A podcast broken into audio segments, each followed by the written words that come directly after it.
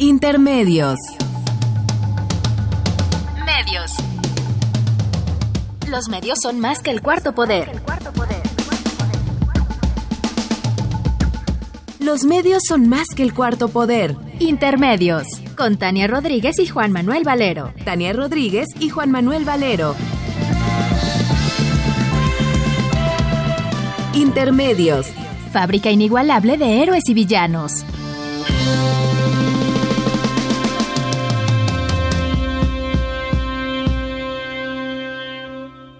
Intermedios.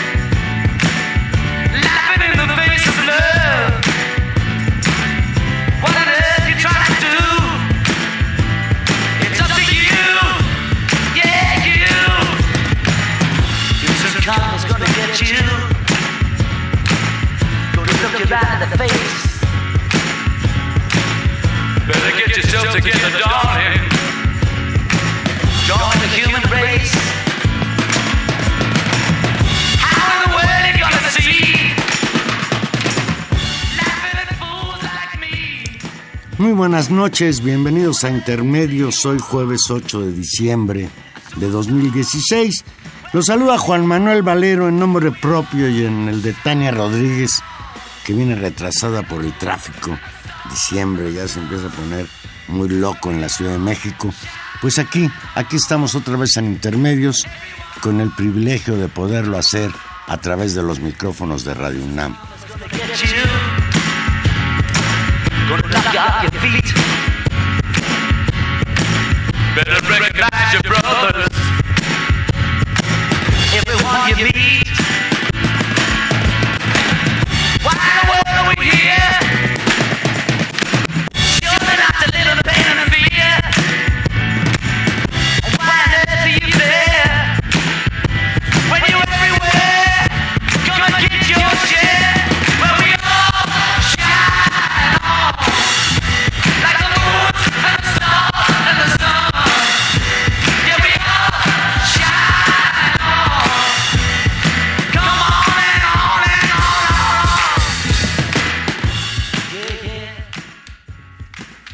Siempre John Lennon. Karma instantáneo. Pues hoy, hace 36 años, murió el extraordinario músico, integrante del grupo británico Los Beatles. Uno de los artistas más emblemáticos en la historia de la música, en la historia del rock and roll murió aquel 8 de diciembre de 1980 80, al filo de las 11 de la noche. Usted recordará que fue abatido de cuatro disparos por un loco, un demente, Mark David Chapman.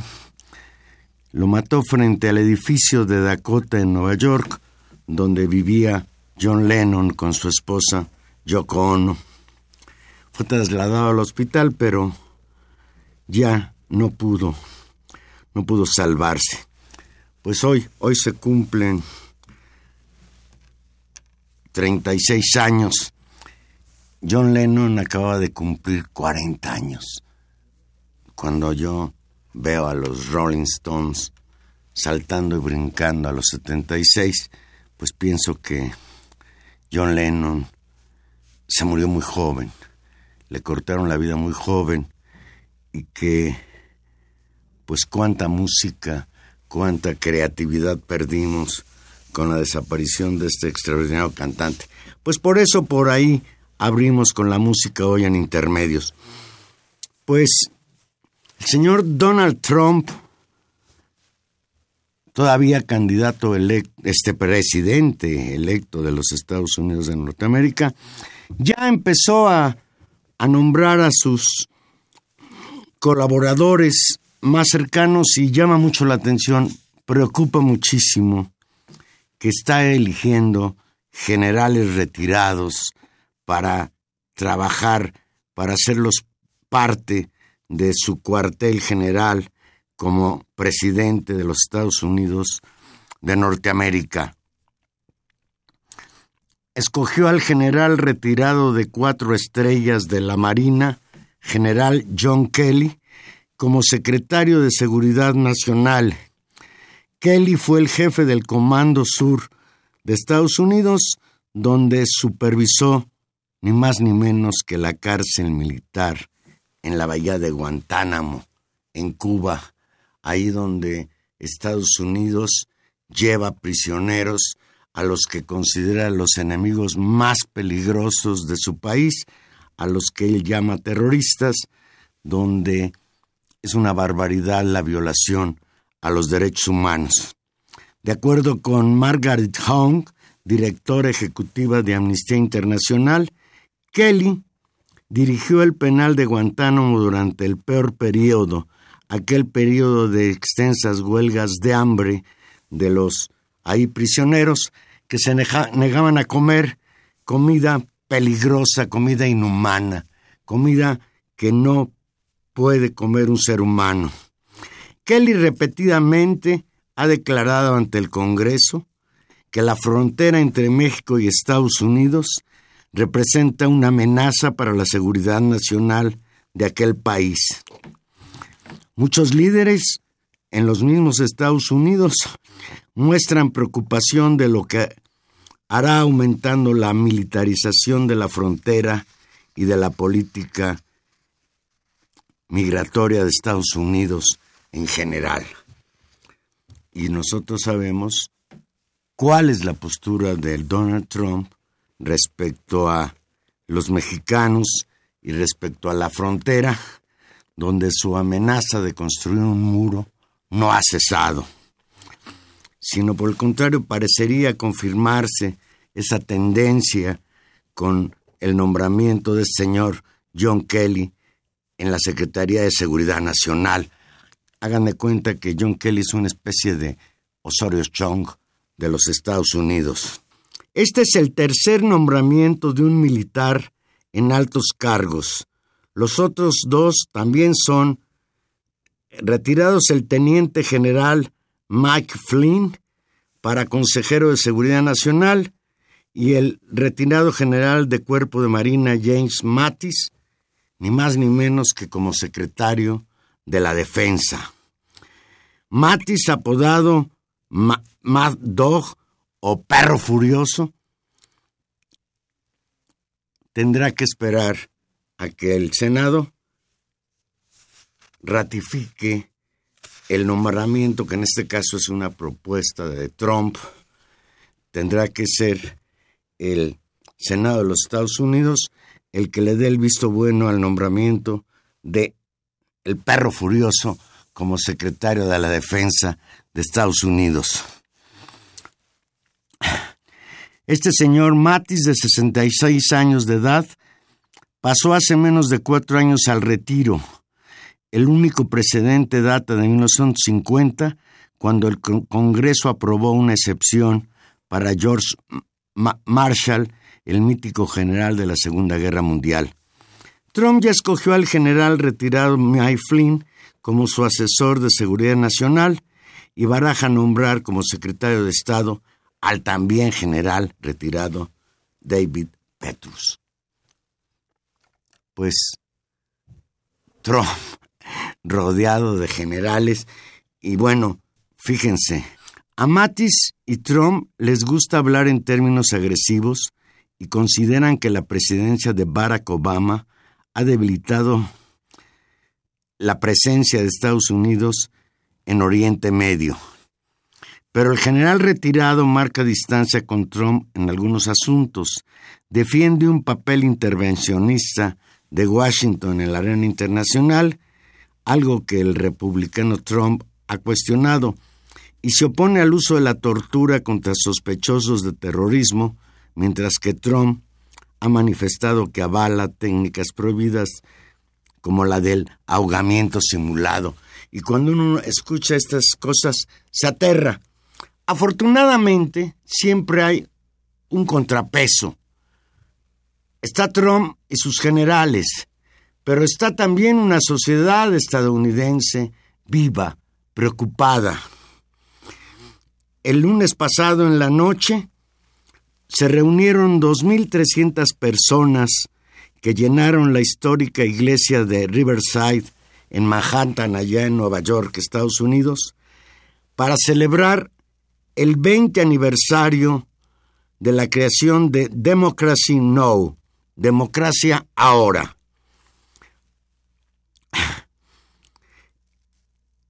Democracia Ahora es un show que comenzó como un programa de radio en un puñado de pequeñas estaciones. Hoy, después de 5.000 emisiones, Democracy Now se transmite en más de 1.400 televisoras públicas y estaciones de radio en todo el mundo. Y vean los personajes que estuvieron presentes en esa celebración por los 20 años de democracia ahora.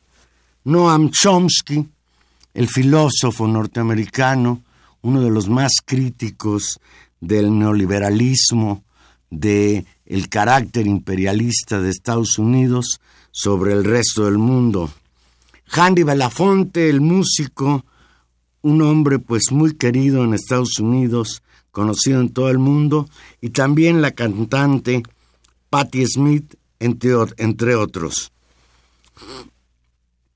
Este medio independiente progresista es el más influyente de Estados Unidos, dedicado a dar voz a los sin voz y romper silencios oficiales en un noble experimento que nació para durar nueve meses en nueve estaciones de radio y que ahora transmite diariamente en, en más de cuatro mil estaciones de radio y televisión en Estados Unidos bajo la dirección de Amy Goodman y Juan González.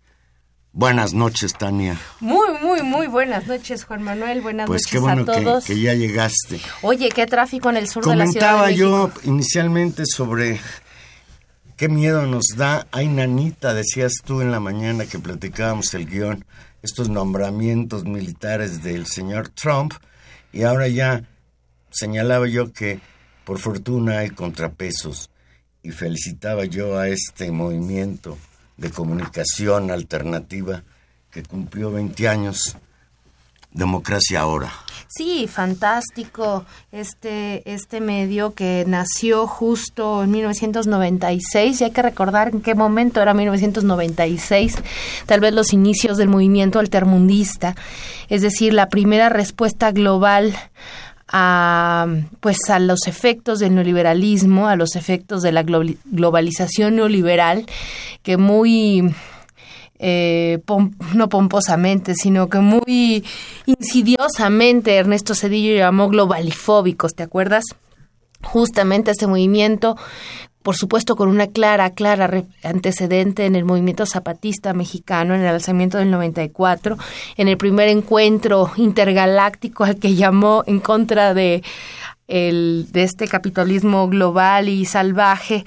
Y después esta primera batalla que es conocida como la batalla de Seattle, que fue uno de los primeros grandes momentos, digamos, de la cobertura justamente de este medio Democracy Now, que ahora es pues una voz importante y se preguntaban y que están celebrando, digamos, pues estos 20 años en donde no solamente hemos criticado el neoliberalismo y se ha desenvuelto y ha vivido una crisis, desgraciadamente tal vez no con una salida hacia este otro mundo posible que planteaba el Foro Social Mundial y en un momento dramático Pero para la sociedad norteamericana es donde estos el marco en efectos donde se da esta celebración de la libertad es y de los efectos del neoliberalismo y de la crítica a él, ¿no? La llegada al poder del señor Donald Trump. Decía, hubo una gran celebración en la que estuvo Noam Chomsky,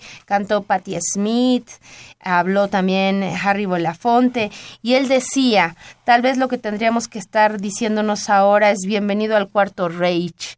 Y también Noam, Noam Chomsky, después de, hacer un análisis de la situación, hacía una remembranza de, que justamente el él estaba en Barcelona y que estando en Barcelona recordó que uno de sus primeros artículos había sido justamente la caída de Barcelona en manos de las tropas eh, franquistas, es decir, este avance del fascismo, y decía que, que, no era casual, digamos, que esa remembranza y que, y que habría que pensar también en el fenómeno Trump desde esta perspectiva histórica, la del fascismo, lo cual pues es terrorífico, Juan Manuel. Dentro de la intervención de Harry Belafonte, mm, él recordó cuando dijo que parecería que es el anuncio del cuarto Reich, si la restauración del nazismo ahora en Estados Unidos.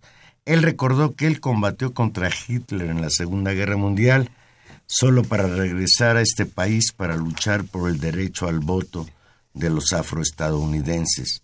Hoy se tiene que continuar, hay muchos traseros que patear, hagámoslo. Y recordó algo que es muy importante, recordó la victoria de los indígenas de Standing Rock.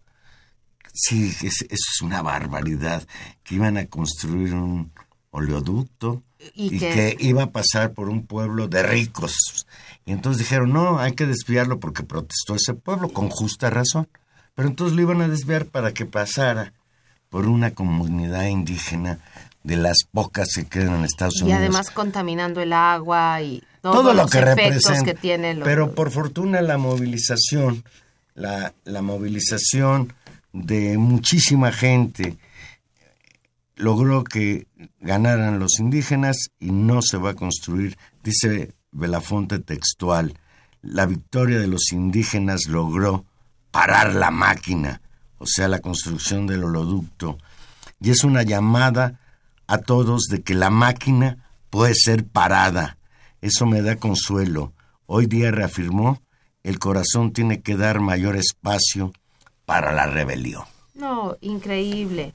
Eh, en, ese, en ese mismo sentido me parece que, digamos, hay, hay uno, uno lee estas notas y en esta furia que tenemos y en esta preocupación que tenemos por la llegada de Trump, uno también se da cuenta de la larga tradición de lucha, de inteligencia, de rebeldía que también tiene el pueblo norteamericano, que van a ser seguramente un frente importante y le van a hacer frente a, a Donald Trump.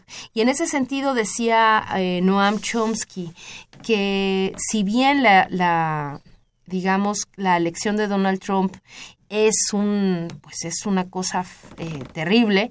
Eh, las grandes luchas sociales que a lo largo de la, de la, historia estadounidense han transformado este país en los últimos 50 años en el sentido sí de las libertades y de los derechos de las minorías de las mujeres de ciertos respetos no y que hay por lo tanto una plataforma importante comparada con cómo estaban al final de la Segunda Guerra Mundial para construir las luchas que hacen falta y los y imaginar, digamos, los futuros y los proyectos que pueden cambiar el mundo en otro sentido.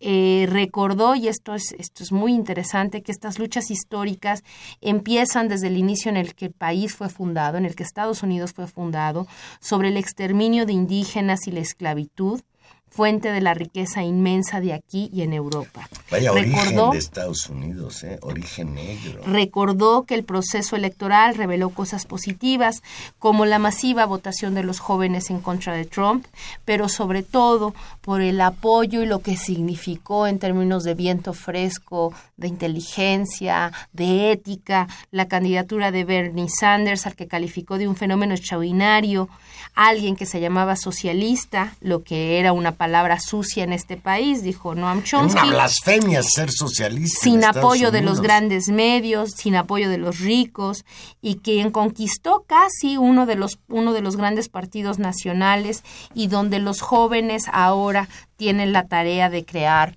nuevamente una sociedad más civilizada y luchar por la libertad y por los derechos y por la democracia.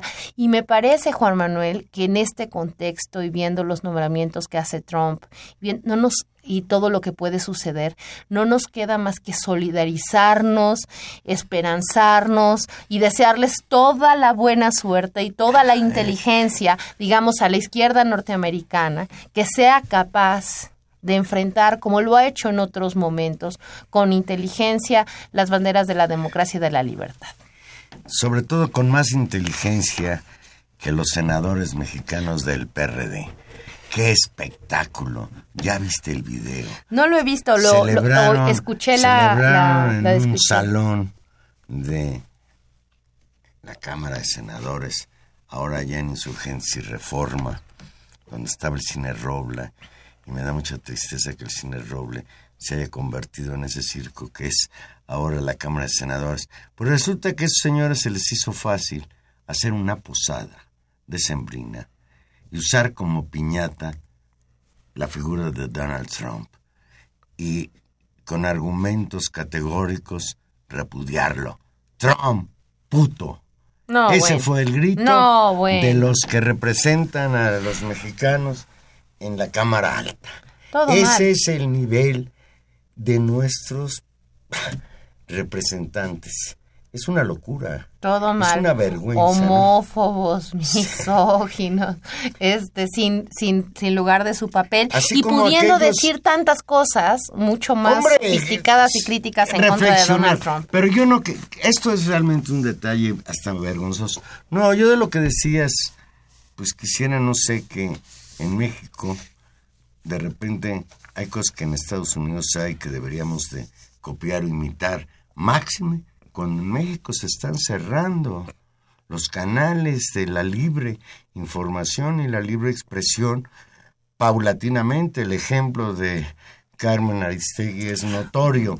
Y entonces, pues cuando uno piensa en democracia ahora, pues pensaría también en democracia ahora en México. Pues vamos pensando en hacer la versión mexicana, Valero, y vamos y vamos viendo que efectivamente sí se puede construir una red interesante de medios libres y de dar una voz eh, crítica a lo que va sucediendo. Pues felicidades a los a los compañeros de, Demo- de Democracia Ahora, de Democracy Now y qué susto y qué terror y Donald Trump debería aprender lo complicado que es poner a los militares a gobernar en puestos civiles como ya lo estamos viendo públicamente en este país. Bien, vamos a hacer una pequeña pausa musical y aquí regresamos. Recuerde que estamos en vivo y usted se puede comunicar con nosotros al 55 36 89 89 o si lo hace desde el interior de la República al 01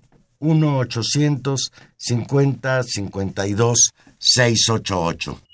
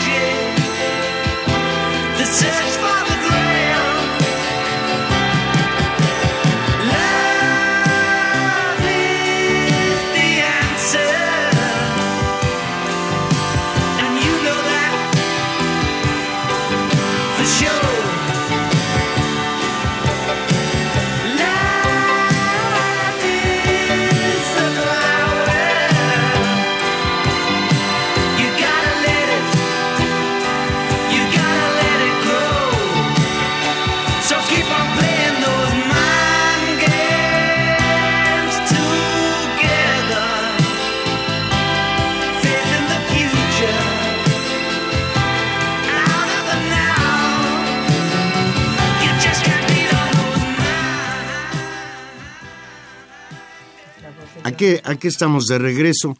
Hace ocho días se presentó en la Feria Internacional del Libro de Guadalajara el libro La verdadera historia de la noche de Iguala, la historia que el gobierno trató de ocultar. Libro escrito por la periodista Anabel Hernández. En ese libro se denuncia la participación del ejército en la desaparición de 43 estudiantes de Ayotzinapa. Militares del 27 Batallón de Infantería operaron por órdenes de un capo para recuperar un cargamento de heroína con valor estimado en dos millones de dólares, el cual estaba oculto en dos autobuses tomados por los normalistas esa noche fatídica del 26 de septiembre de 2014. De acuerdo con Aristegui Noticias, que le ha dado relevancia a la información sobre la presentación del libro y el contenido del mismo, dice Aristegui, si el caso Ayotzinapa cimbró al país, la verdadera noche de Iguala representa prácticamente otra sacudida de gran calado.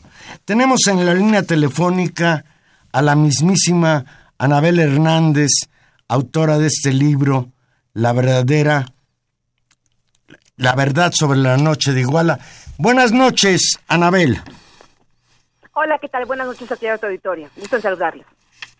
Pues de entrada, Anabel, ¿con base en qué información concluyes en el libro que militares del 27 Batallón de Infantería del Ejército apostados en Iguala, Guerrero, participaron activamente en la desaparición forzada de los 43 estudiantes de Ayotzinapa? Bueno, antes que nada quisiera explicarte a ti y a tu auditorio que este libro es el resultado de dos años de investigación periodística financiada por la Universidad de California en Berkeley y supervisada también por el programa de periodismo de investigación de esta universidad.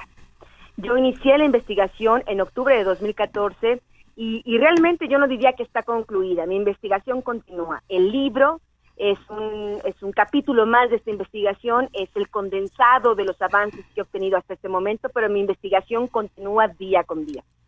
Eh, lo que te puedo decir es, son, son cinco elementos que para mí son fundamentales para afirmar categóricamente que el ejército mexicano y la Policía Federal fueron parte activa de la coordinación, eh, planeación y ejecución del ataque a los normalistas y la desaparición de los 43 normalistas. Cuando yo obtengo, cuando yo viajo a, en octubre eh, a Iguala y obtengo las primeras declaraciones ministeriales de los normalistas sobrevivientes, lo que me encuentro en esta averiguación previa que abre la Procuraduría General de Guerrero es que desde el 27 de septiembre, es decir, desde apenas unas horas después del ataque, los normalistas sobrevivientes hablan de la presencia del ejército y de la presencia de la Policía Federal. A mí me sorprendió porque recordarás tú que durante los primeros días de los, de los eventos, el gobierno federal insistentemente, el secretario de Gobernación, el secretario de Defensa Nacional, hasta el propio presidente de la República, negaron categóricamente haber tenido algo que ver, ni siquiera una presencia. Recordarás que lo que ellos afirmaban era que se habían enterado de los eventos hasta dos, tres horas después. Incluso el general Cienfuegos festejaba de, ay, qué bueno que fue así, porque si no, los militares habrían terminado ayudando a las, a las, personas equivocadas. Cuando yo me encuentro en esos testimonios de que estaban los militares, me da la curiosidad de si estaban los militares y los policías federales, ¿por qué el gobierno lo oculta? Eso para mí fue una línea de investigación desde un principio muy importante, porque si participaron de buena fe, si estaban para auxiliar a los heridos, pues tendría una justificación lógica, loable, su, su presencia ahí. Pero si el gobierno lo estaba ocultando, es que había gato encerrado y había, había que investigar cuál era su papel. Después, en diciembre de 2014, me encuentro que hay, hay un, hay, hay un, hay, descubro, y esto es una pieza clave de esto, descubro que en Iguala hay un centro de control eh, policiaco donde se coordinan los tres niveles de gobierno. En Iguala no era una caverna, un pueblo alejado, la Sierra Tarahumara. Iguala es una ciudad importante que se encuentra a apenas tres horas de la Ciudad de México. En Iguala hay una base de operaciones mixtas de la PGR, lo cual nadie mencionaba, y ni los periódicos, ni el gobierno, ni la Fiscalía General de Guerrero. Había el 27 Batallón de Infantería, estaba la base de la Policía Federal eh, eh, en Iguala, estaba la base de, opera- de, operación, eh, una, una oficina estatal de la Policía de Guerrero, y estaba la pequeña y minúscula base de Policía Municipal de Iguala. Todas estas se coordinaban a través del C4 y encuentro las bitácoras donde descubro que el ejército, la Policía Federal y todos los niveles de gobierno habían estado eh, vigilando a los estudiantes desde que salen de Ayotzinapa rumbo a Iguala. Esto me abre, por supuesto, otro foco, de otra otro punto importante, es decir, sí estaban, o sea, sí estaban y los estaban vigilando. Después, a lo largo de mi investigación, me encuentro con diversos testimonios de la calle, gente, gente, vecinos comunes y corrientes, porque los eventos ocurrieron en una hora pico, donde las calles de Iguala, era un viernes, 26 de septiembre, y las calles de Iguala había mucha gente, había comercios abiertos, farmacias, taquerías, la gente que caminaba, la, la señora de los hot dogs, había un montón de gente en la calle. Y lo que yo empiezo a recabar por parte de esta gente es que no solo dispararon, y esto es un punto fundamental, no solo dispararon policías municipales de Iguala eh, uniformados, que eso era evidente, sí dispararon, están las pruebas de balística que sí dispararon, sino la gente menciona espontáneamente a civiles disparando. Cuando yo empiezo a entrevistar más y digo, bueno, descríbame cómo son estos civiles, diferentes personas en diferentes momentos que se encontraban en diferentes puntos de la calle de la ciudad, todos describieron espontáneamente, es que parecían militares. Y eso, por supuesto, me despierta, ah, militares. Pero yo pensaba, los militares, pues generalmente andan con su uniforme, no andan de civil. Solicito, a través de la ley de transparencia, a la Sedena, a la, a la PGR, dame todas las declaraciones ministeriales que han rendido los militares. Me dan las versiones eh, eh, censuradas, pero hay información valiosa. Soy la primera periodista que obtiene esta información y la publico en un reportaje de la revista Proceso. Y me en- encuentro un hallazgo fundamental también para afirmar la conclusión del libro, que es lo que tú me preguntas. Y es que los militares esa noche, hubo militares vestidos de civil que pertenecían al órgano eh, de búsqueda de información, que durante toda la noche estuvieron en cada uno de los eventos, presentes en cada uno de los eventos de los ataques a los, a los, a los 43, a los, a los estudiantes. Después voy encontrando más información sobre un capitán Crespo, encuentro las pruebas de balística que la PGR ha omitido, que el GIEI no estudió, que la Fiscalía de Guerrero hizo las pruebas, hizo, hizo el peritaje, pero después se desentendió de los resultados. Y lo cierto es, porque tengo estos documentos en mi poder, lo cierto, sin censura, o sea, los documentos completos, donde viene el casquillo, el calibre y a qué arma pertenece el casquillo. Y la fábrica, el fabricante del, del cartucho. Y lo que yo me encuentro en estas pruebas de balística es que en, los ata en, el, en el ataque de el Cruzo Santa Teresa y en el ataque de la calle Juan N. Álvarez, el ejército disparó contra los autobuses.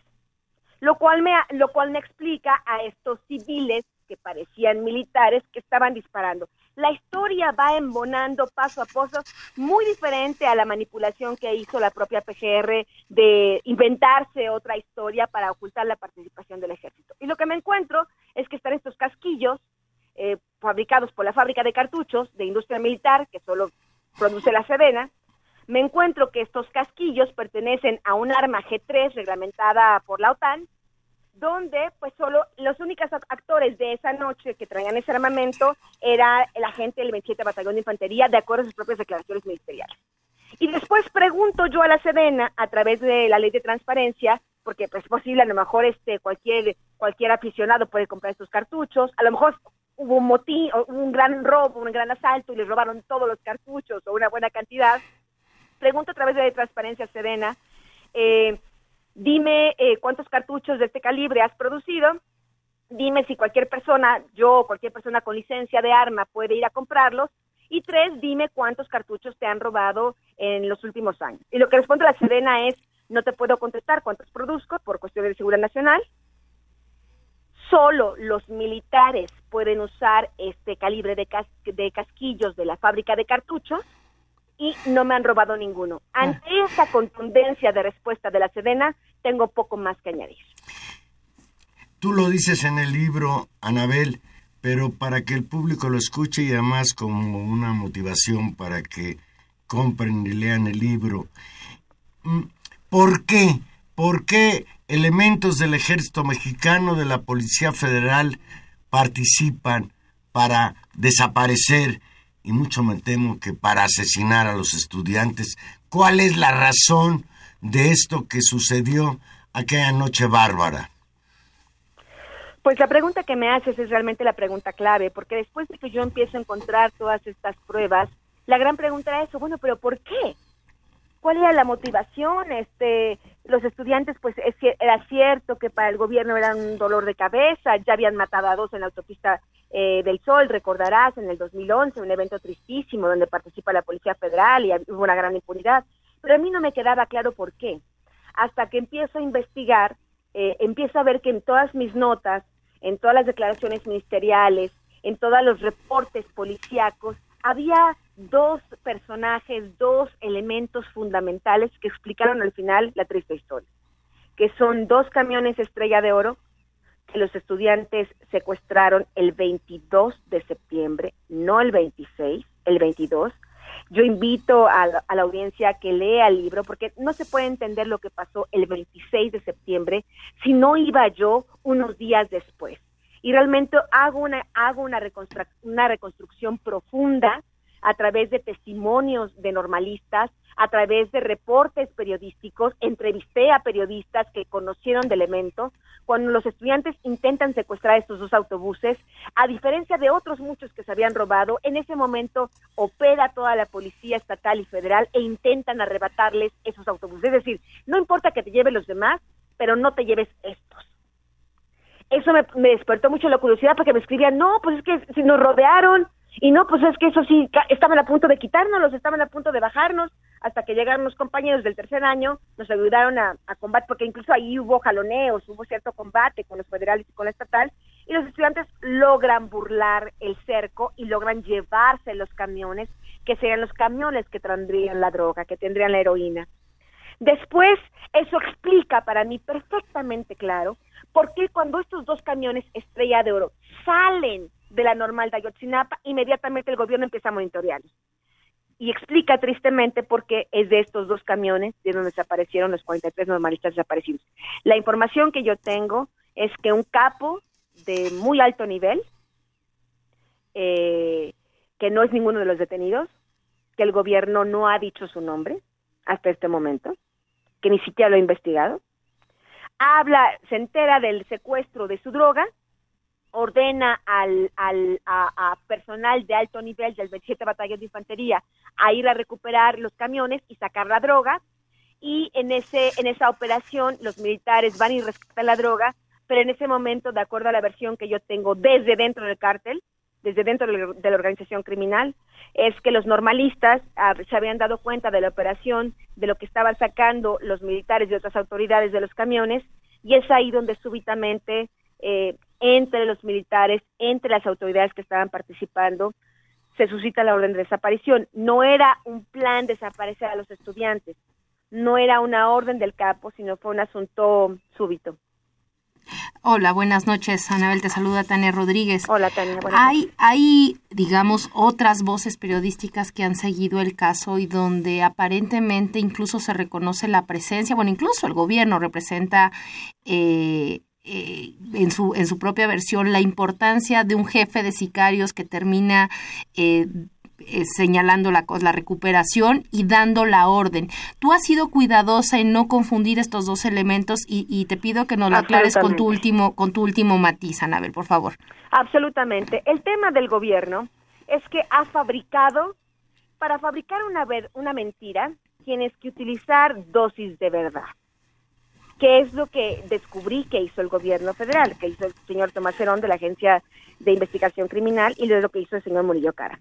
Lo que hacen ellos es detienen a más de 100 personas, en su gran mayoría no tuvieron nada que ver con los hechos, los torturan brutalmente, la gran mayoría abusados sexualmente, con toques eléctricos en diferentes partes del cuerpo, y eh, les obligan a crear una historia. Yo he hablado con muchos de los detenidos, me han enviado cartas donde me dicen, yo no dije nada, ellos ya tenían todo escrito, o sea, el guion de la historia, que ahora muchos periodistas despistados, y perdón con todo el respeto, pero es que se requiere ser muy despistado, porque está repitiendo la versión oficial sin ir a indagar personalmente los hechos, me parece algo irresponsable y delicado.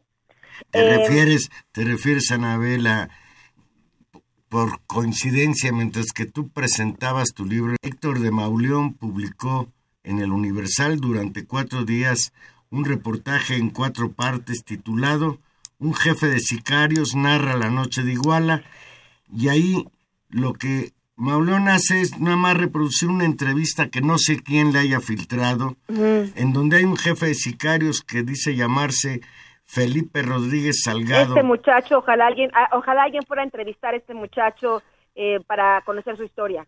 Ojalá alguien fuera a in situ a investigar cómo vive la familia de este muchacho.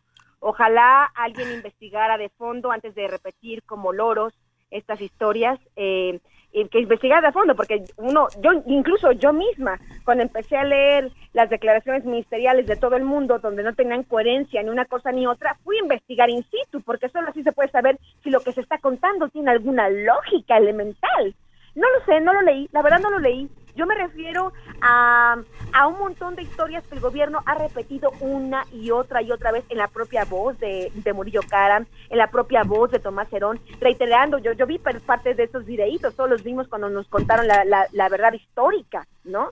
Y vimos esos pedazos de videitos que te, te voy a decir categóricamente una cosa, y eso lo digo con conocimiento de causa y con los documentos en la mano. La propia PGR, la Visitaduría General de la PGR, que es la Oficina de Asuntos Internos, ya desechó cada uno de los testimonios rendidos por los supuestos eh, miembros de Guerreros Unidos que dijeron haber secuestrado, eh, de- recibido a los estudiantes, haberlos matado y haberlos quemado en el, en el basurero de Cocula. Ya está, eso, eso ya es cosa juzgada, o sea, ya es cosa juzgada.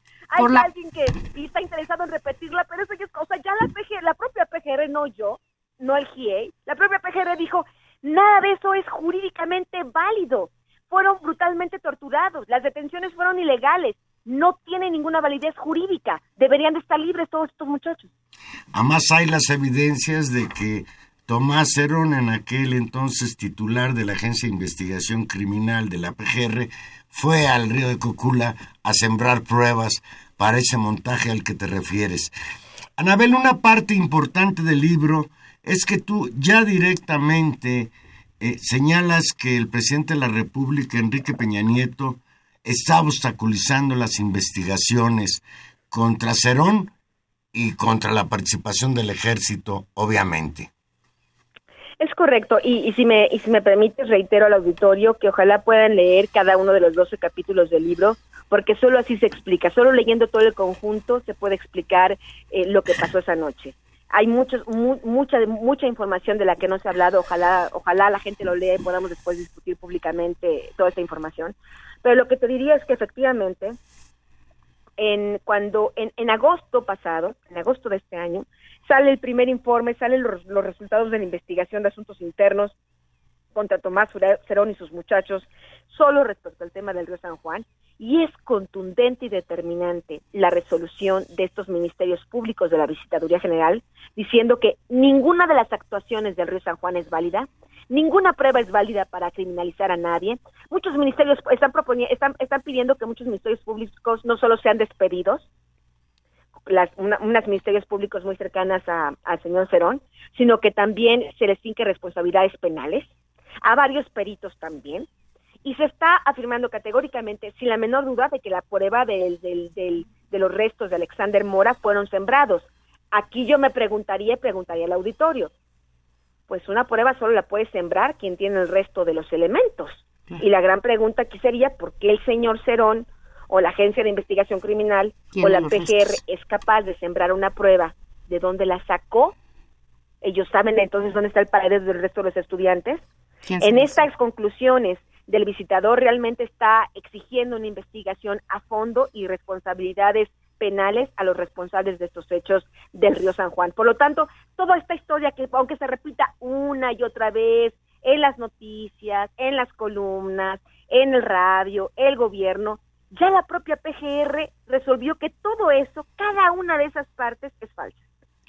Anabel, es, es, es esto que nos dices y, convierte en el, en el caso de Ayotzinapa por, por nuevas razones en un caso paradigmático, ojalá así lo sea, no solamente de, de la infamia mexicana que lo es, sino ojalá de la justicia y de la memoria y que va saliendo no solamente por estas pequeñas resoluciones de distintas instancias, sino por el trabajo eh, periodístico en la cual el, el tuyo destaca sin duda.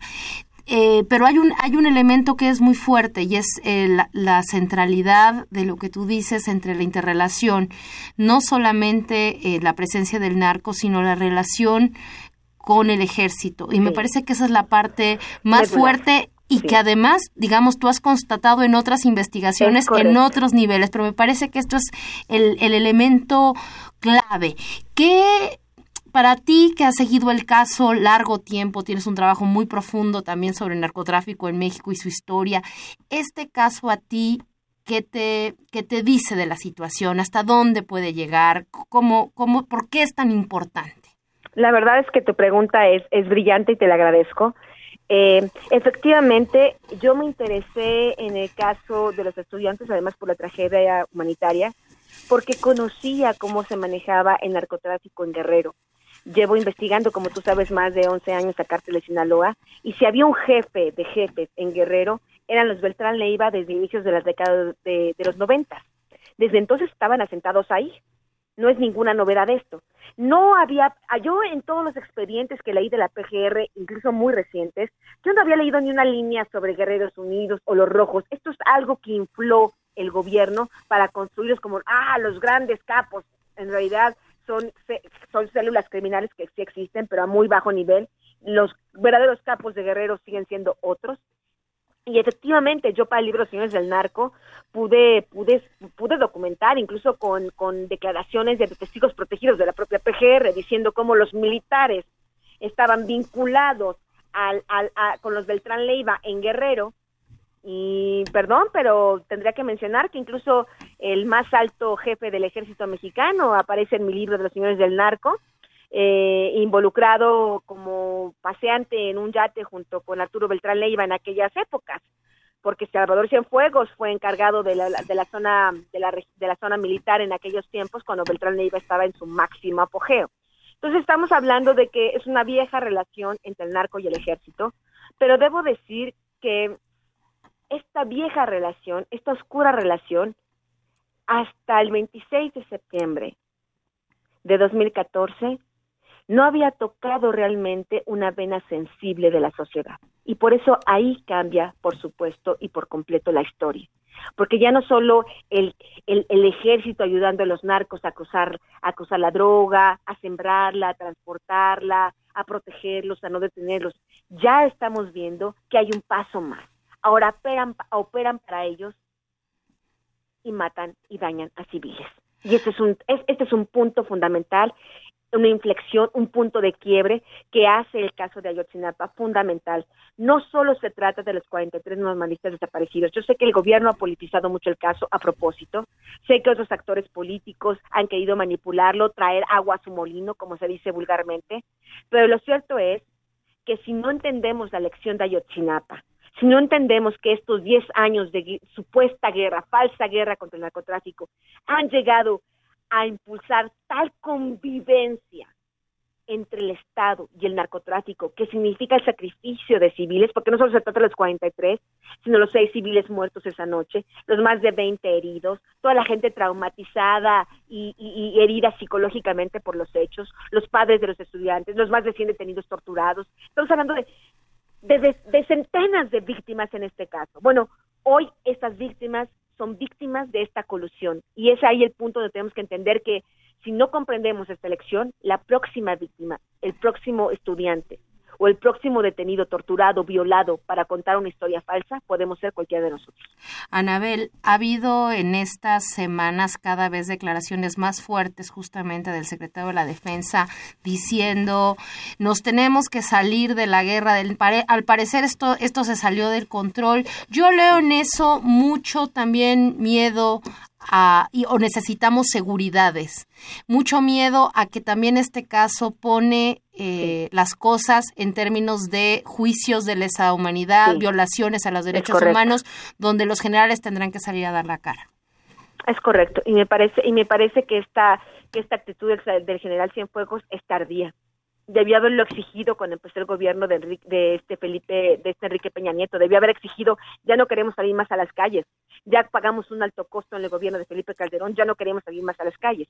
Lo que lo, lo, lo que no hizo y, es- y ahora está pagando con lo de Tlatlaya. Recordemos recordemos lo de Tlatlaya y recordemos lo de Ayotzinapa y recordemos otros episodios. Entonces estamos hablando de que es un desgaste institucional terrible. Yo escuché de un alto funcionario, exal, perdón, yo escuché de un ex alto funcionario que comentó en voz alta, al gobierno le hubiera salido menos caro reconocer sí, fue un grupo de militares corruptos, sí, fue un grupo de policías federales corruptos, a encubrir esa corrupción con un puñado de más corrupción. En esa situación es donde estamos ahora. Sí, resulta verdaderamente, esto que es último es importantísimo.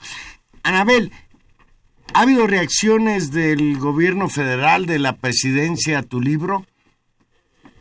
Pues públicamente hay un silencio. Internamente sé que sé que hay una gran molestia y, y bueno, eh, han ocurrido algún algunos incidentes. Sigo investigando de qué se trata y de quién son, porque a mí no me gusta hacer denuncias eh, a la ligera, como, como, como, como me conocen. Entonces, tengo que estudiar, eh, tengo que pensar con claridad antes de poder salir a la opinión pública para señalar algunas cosas que parecen muy serias.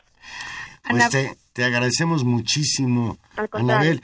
Y Ana- hacemos primero votos porque se venda mucho el libro y no solo para que a ti te vaya bien, No, sino que para que ese libro sea un testimonio que nos está haciendo falta, Que porque la sociedad mexicana durante estos dos años se ha preguntado por qué Sí. y dónde están.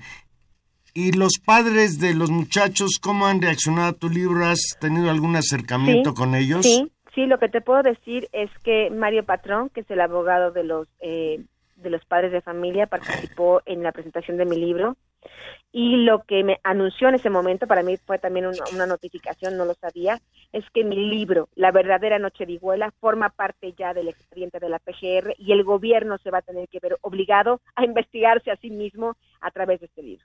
Anabel, pues muchísimas gracias. Respetamos muchísimo tu trabajo. Te, te acompañamos desde aquí. Siéntete acompañada en esta en este Muchas trabajo gracias. impresionante que haces. Pues un gusto tenerte aquí. Muchas gracias. Muchas Les gracias por tu trabajo. Muchas gracias por estar aquí. Gracias. Les agradezco muchísimo. Un abrazo, un abrazo fuerte. Muchas gracias. Adiós, Anabel. Hasta luego. Anabel Hernández, autora del libro La, ver- La verdadera noche de Iguala. Usted juzgue y pues de entrada hay que leer ese libro. Hay que, hay, Hay hay, que leer hay ese que libro. leerlo y, y bueno, un, un reconocimiento a, al, al trabajo de, de veras de Anabel. Y, Anabel y un reconocimiento también a Carmen Aristegui, que es la única agencia de noticias que le da un seguimiento puntual. Vamos a ver qué sucede. Me, su- me resulta bárbaro, bárbaro, Tani, pensar que desaparecieron a los estudiantes por un cargamento de heroína de dos, de dos mil millones de, de dos, de dos millones de dólares. Es una barbaridad. Y lo que es más grave es eso que tú resaltabas, que pues tal parece que la frontera entre el narco y el Estado ya es una frontera que no existe. Se han tras- traslapado. Y yo tengo una interpretación, ya no lo quise comentar con Anabel porque era pedirle otra cuestión que no, no, pero a ti sí te lo comento. Yo tengo la impresión que la postura del secretario de la Defensa, el general Cienfuegos, no es de regrésenos a los cuarteles, no, sino denos un marco legal donde podamos actuar como policía. Y esto, Tania, es la amenaza de la militarización. Yo cuando es- al principio hablaba de los nombramientos militares De Trump. de Trump, Claro. pensaba en, en la situación del ejército mexicano hoy, que su vocación es la defensa nacional, no es los asuntos de, de seguridad pública, so- son los asuntos de seguridad nacional. Y si le dan al- al- hacen una reforma y convierten al ejército en el policía que va supuestamente a reprimir a los malos, a los narcotraficantes, nos estamos acercando a escenarios terribles donde cuestiones como Ayotzinapa o Nochistlán se van a convertir en cuestiones de todos los días. Desgraciada. Diga, eh, yo estoy, estoy de acuerdo y creo que los dos argumentos se, se interrelacionan, Juan Manuel, porque esta, esta práctica de ir militarizando la vida policial, la- las instituciones de justicia, el territorio, pues es un, es un proceso que hemos visto que va caminando y que podría legalizarse, es verdad. Pero me parece que al mismo tiempo, y justamente por, por la reacción pública que frente a estos hechos eh, se ha tenido y las repercusiones que en el ámbito internacional estas violaciones flagrantes a los derechos humanos también han tenido, particularmente el caso de Ayotzinapa, sí han llevado a, las cúpulas militares a pensar, y no solamente a las cúpulas militares, al parecer, y ese es el dicho del propio general, a los militares de a pie, a repensar muy bien si eh, en algún momento, con, si cambian los vientos, si la justicia se impone, no podrán ser llevados a tribunales. Y me parece que esta reacción, en cierta medida, pues habla sí del desgaste, habla de esta amenaza, pero también de la, de la presencia y de la impugnación pública que ya hay sobre este tema. Y bueno, pues seguiremos discutiendo de esto, Juan Manuel, porque se nos acabó el tiempo. Nos vamos. Ya nos vamos. Estuvimos hoy con ustedes en los controles técnicos. Gerardo Zurrosa, gracias Gerardo. En la producción, Gilberto Díaz Fernández y en los micrófonos. Tania Rodríguez, nos escuchamos el próximo jueves, aquí a las 8 en Intermedios. Y Juan Manuel Valero, les agradece mucho que nos hayan escuchado. Está haciendo frío, parece que entró otro- frente, otro norte. Cuídense, tápense, cúbranse. Ya empezó la Navidad. Buenas noches.